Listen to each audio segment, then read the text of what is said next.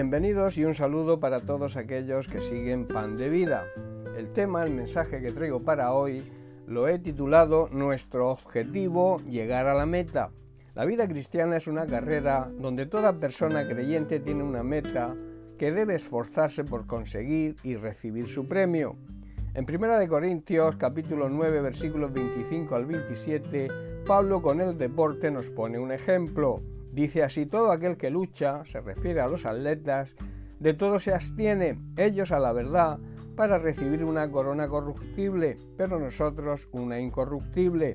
Así que yo de esta manera corro, no como a la aventura, de esta manera peleo no como quien golpea al aire, sino que golpeo mi cuerpo y lo pongo en servidumbre, no sea que habiendo sido heraldo, o sea mensajero para otros, yo mismo venga a ser eliminado. Cuando leo estos versículos me recuerdan las carreras maratonianas que se organizan, donde desde el primero al último todos tienen su premio.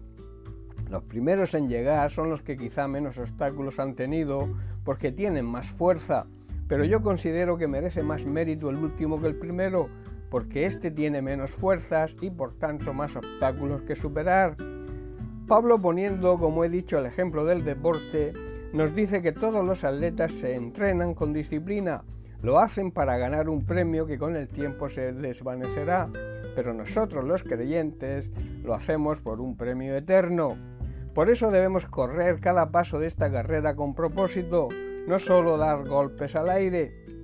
En este contexto, Pablo menciona a aquellos que corren para obtener un premio, aquellos que se abstienen de todo lo que les impide o les distraiga de la meta, y también de los que pelean con un propósito, sin dar golpes a la nada, sino golpes certeros, precisos y decididos, y que prosiguen hacia su objetivo.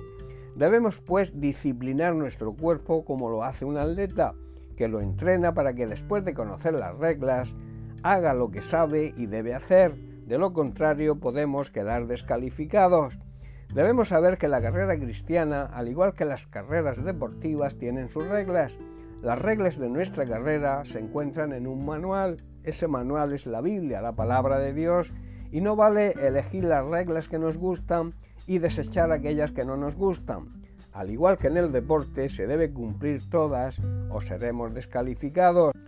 Lo importante en esta larga carrera que es la vida cristiana es llegar a la meta y recibir nuestro premio, nuestro galardón Así lo expresa el apóstol Pablo en su carta a los Filipenses capítulo 3 verso 14 donde dice, yo prosigo a la meta, al premio del supremo llamamiento de Dios en Cristo Jesús.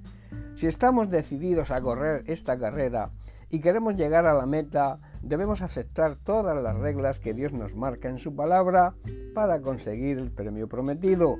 También Pablo en su carta a los Filipenses capítulo 2 verso 16 lo explica de la siguiente manera asidos de la palabra de vida, para que en el día de Cristo yo pueda gloriarme de que no he corrido en vano ni en vano he trabajado.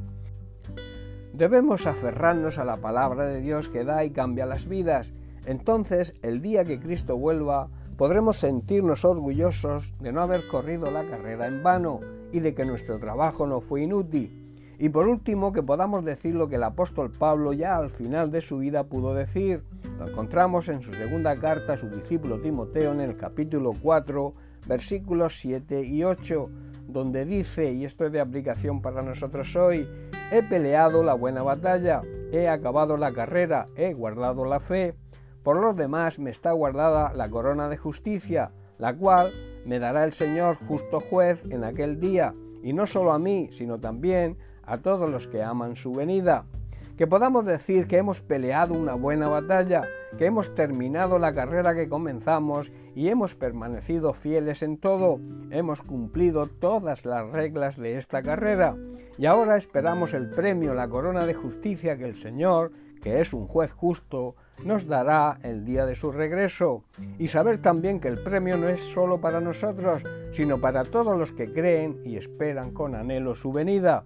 Sabemos que Dios es un juez justo y que cuando juzgue a todos dará una corona, una recompensa como premio a la obediencia a todas sus reglas, a todos sus mandamientos.